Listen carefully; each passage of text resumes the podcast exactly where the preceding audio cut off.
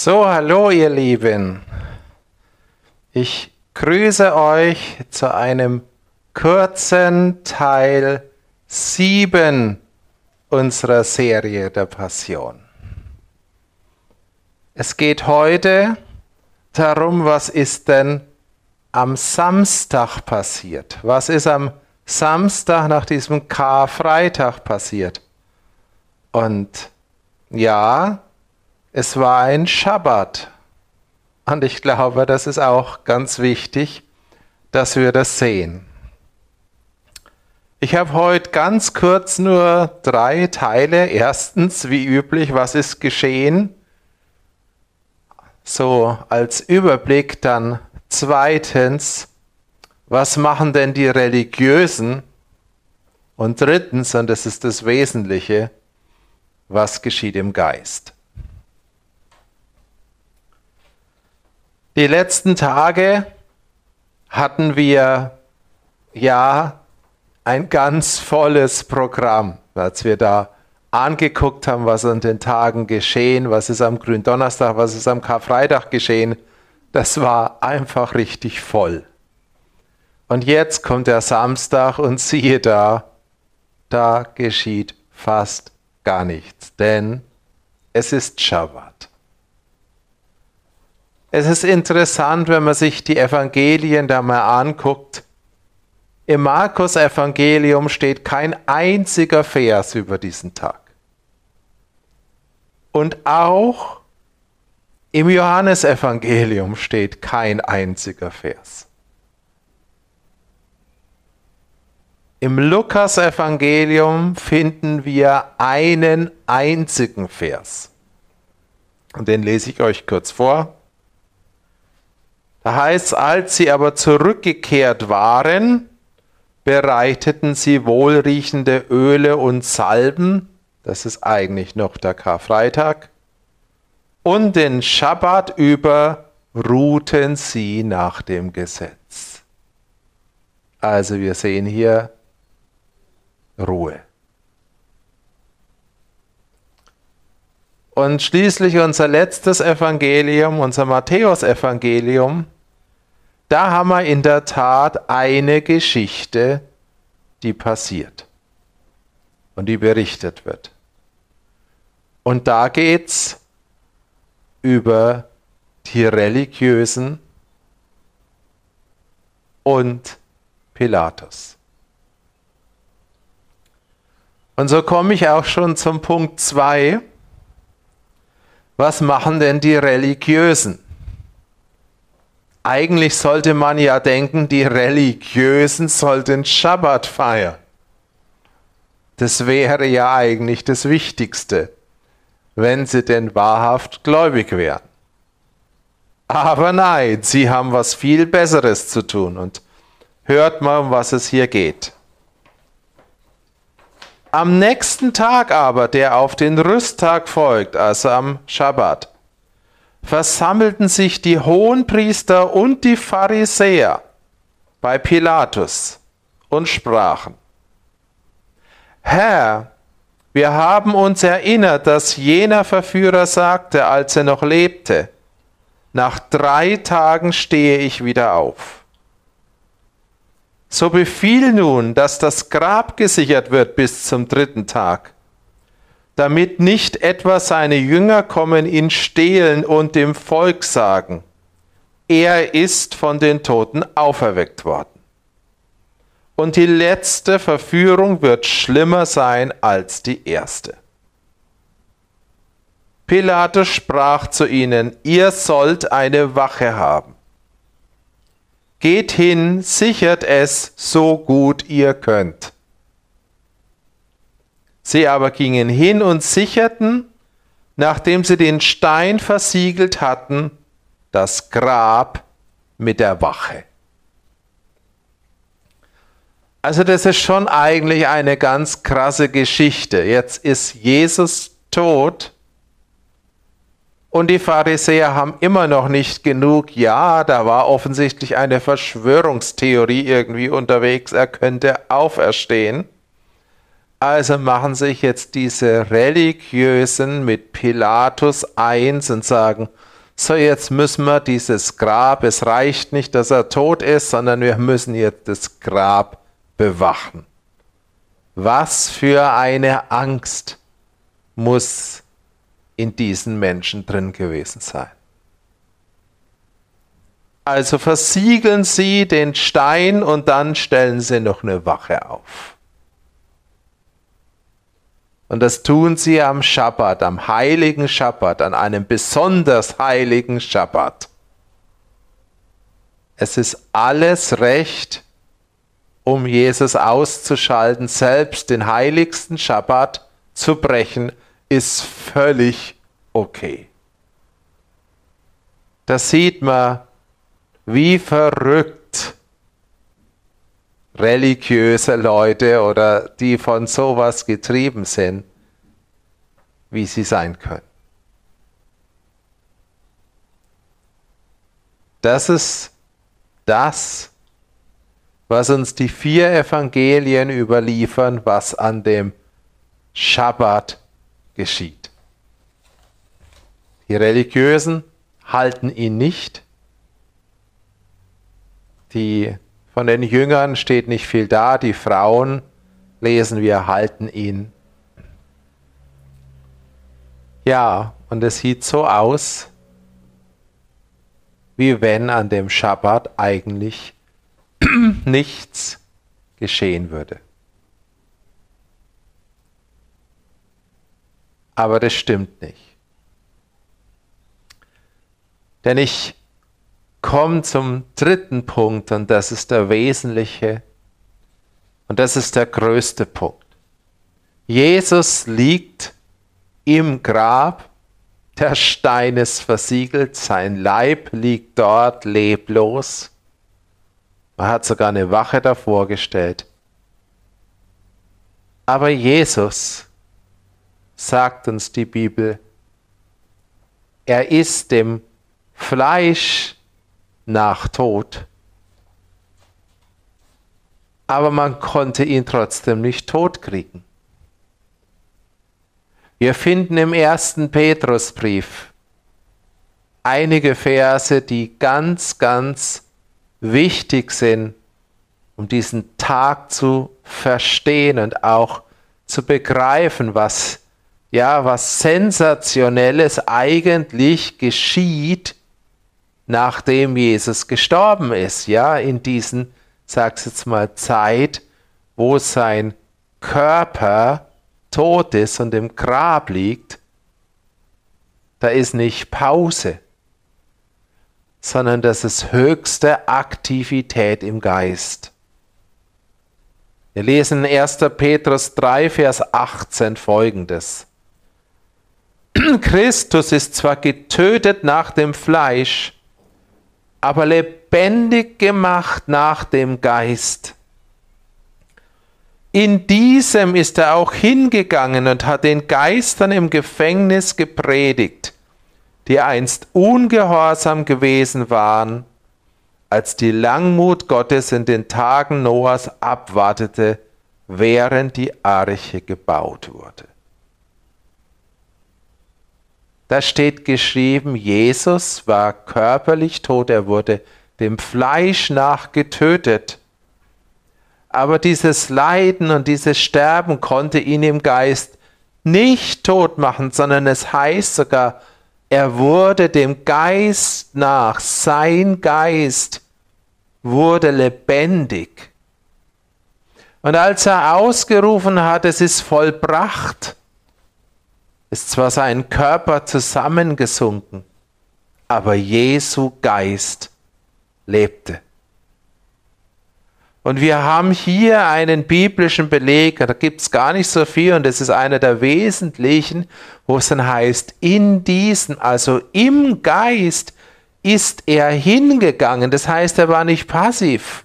Ja, er ist hingegangen in das Totenreich, in den Ort, wo die Gefängnisse sind. Und es heißt ja, und er hat den Geistern im Gefängnis gepredigt. Leider sagt uns dieses Wort nicht klar, was dabei rausgekommen ist. Und da kann man sich theologisch streiten. Ich persönlich glaube, dass Jesus in das Totenreich reingegangen ist und den Toten das Evangelium gepredigt hat. Das finden wir auch in 1. Petrus 4, Vers 6. Er hat den Toten das Evangelium gepredigt. Und ich glaube persönlich nicht, dass Jesus den Toten nur das Evangelium gepredigt hat, um zu sagen, schön Gruß, ihr müsst in der Hölle bleiben. Ich persönlich glaube, dass er in das Reich des Todes hineingegangen ist und ganz viel rausgeholt hat. Und ich glaube, dass es irgendwo auch gut ist, dass es ein Stück ein Geheimnis ist. Das Einzige, was wir wirklich sagen können, und ich glaube, es ist wichtig, dass an diesem Samstag, an diesem Schabbat, an diesem Ruhetag höchste göttliche Aktivität war. Und das ist das, was eigentlich schon am Anfang war, dass dieser Schabbat, wo Gott in die Ruhe kam, nicht eine passive Ruhe ist, sondern eine Ruhe, wo die Kräfte des Lebens fließen. So ist der Schabbat am Anfang eigentlich eingesetzt. Und ich glaube, Jesus hat an diesem Schabbat bewirkt im Geist, dass wieder die Kräfte des Lebens fließen. In Offenbarung 1, Vers 17 stellt sich der Auferstandene, der Verherrlichte Johannes vor. Und er sagt zu ihm, fürchte dich nicht, ich bin der Erste und der Letzte und Lebendige. Und ich war tot. Und siehe, ich bin lebendig von Ewigkeit zu Ewigkeit und habe die Schlüssel des Todes und des Hades. In dieser Zeit, wo Jesus im Grab lag, ging er im Geist in das Reich des Todes. Ja, Tod und Totenreich sind zwei getrennte Größen in der Bibel. Und Jesus hat die Herrschaft wieder an sich genommen.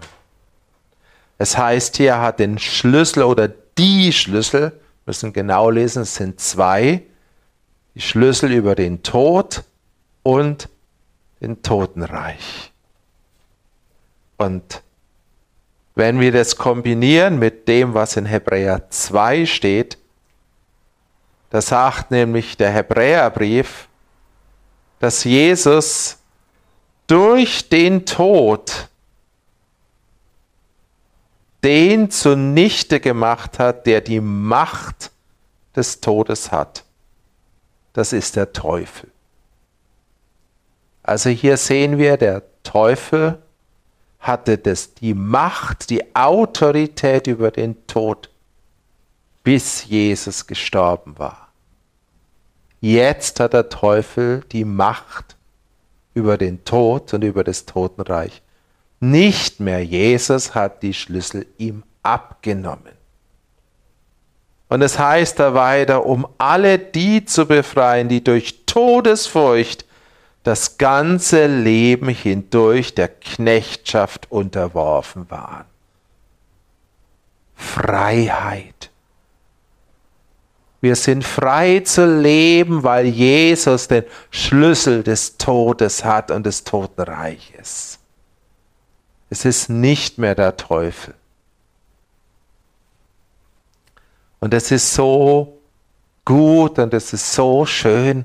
Und wenn wir uns das klar machen, was an diesem Tag im Geist geschehen ist, Jesus ist hinabgestiegen in das Reich des Todes, heißt es im Glaubensbekenntnis.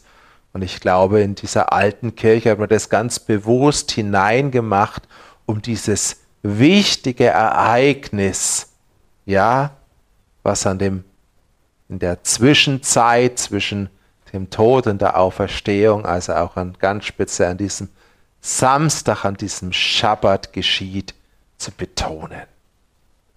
Jesus geht in die untersten, ja, in die tiefsten Tiefen, sagt der Epheserbrief, um sozusagen alles, ja, an sich zu nehmen. Wir sehen, viel Sichtbares geschieht an diesem Tag nicht, bis auf die Religiösen. Aber die können nicht verhindern, dass im Geist das Wesentliche geschieht. Jesus erwirkt die Freiheit der Menschen vor dem Tod. Wir können das gar nicht oft genug betonen. Wir sind jetzt frei vor dem Tod. Wir müssen keine Angst mehr haben vor dem Tod, weil Jesus den Tod überwunden hat, weil er den Schlüssel des Todes und des Totenreiches jetzt in seiner Hand hat. Und wir dienen einem Herrn, der Sieger ist. Und insofern ist dieser, und sagt immer Kar-Samstag, ich habe ihn schon vor vielen Jahren Ostersamstag umgetauft, weil hier sowas Gewaltiges geschieht.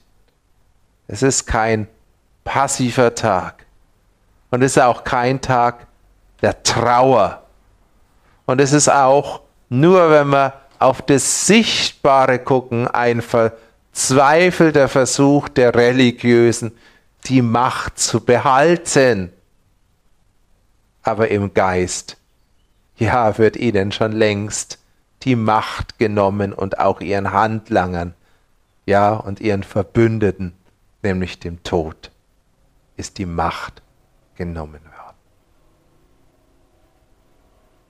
Also, lasst uns an diesen Schabbat, an diesen Samstag, an diesen Ostersamstag daran denken, dass Jesus im Geist hochaktiv war, auch wenn sein Körper tot im Grab liegt. Es ist vielleicht auch eine Ermutigung für uns, selbst wenn wir vielleicht körperlich nichts tun, selbst wenn wir mal müde sind, kann Gott unseren Geist benutzen, wenn wir ihn ihm zur Verfügung stellen, was Jesus ja auch am Freitag gemacht hat. Und so kann Gott unseren Geist gebrauchen und wir können selbst im Geist aktiv sein und Freiheit erwirken. Und das, was im Geist geschieht, es wird immer stärker sein wie das, was natürlich geschieht. Der Tod konnte Jesus nicht halten. Und was dann verrückt ist, was am Ostersonntag geschieht, Jesus ist auferstanden, aber er muss noch nicht mal den Stein wegmachen. Wie er rausgekommen ist, keine Ahnung. Aber die Wache hat es nicht gemerkt. Wenn der Geist wieder die Herrschaft bekommt, werden Dinge geschehen, die für das Natürliche einfach nicht zu fassen sind und schon gar nicht aufzuhalten sind. In diesem Sinne genießt diesen Tag der geistlichen Aktivität. Und Jesus, ich danke dir jetzt für diesen Ostersamstag. Ich danke dir für das, was du in diesem Tag gemacht hast, Herr. Und ich bete wirklich, Herr, es sind so viele Geheimnisse da drin, noch in diesem Tag. Ich bete, dass du uns noch von diesen Geheimnissen aufschlüsselst, Herr. Dass auch wir im Geist, ja, aktiv werden können. Herr, so wie es geschrieben steht, du wurdest dem Fleisch nach getötet, aber dem Geist nach belebt, Herr. So bete ich, dass auch unser Geist belebt wird, dass wir im Geist lebendiger werden, dass wir auch, wenn wir das hören, ja wirklich danach suchen, dass wir im Geist lebendiger werden, dass wir im Geist wohin gehen können, dass wir im Geist anfangen können zu reisen, dass übernatürliche Sachen geschehen, Herr, die für das Natürliche ja nicht zu erfassen sind und die stärker sind, Herr. Herr, und es ist so ermutigend, dass selbst wo sie Jesus eingesperrt haben und das Deckel drauf gemacht haben, es hat nicht gehindert, dass er in das Totenreich ging und es hat auch nicht daran gehindert, dass er am nächsten Tag auferstanden ist und durch dieses Grab, ja, durch den Stein hindurchgegangen ist, Herr. Und das ist das neue Leben. Herr, ich danke dir, dass das am Ostersamstag schon durchschimmert, Herr. Und ich bete jetzt für diese Zeit, Herr, dass wir wirklich von den Kräften des Ostersamstags im Geist Freiheit auszurufen, dass wir tief berührt werden und dass wir an diese dunklen Stellen dieser Erde gehen, dass wir Freiheit verkündigen und dass wir aber auch da, wo es notwendig ist, Gericht verkündigen, dass wirklich dein Reich kommt. In Jesu Namen. Amen. Ich grüße euch und wünsche euch noch einen schönen, liebevollen Schabbat. Tschüss.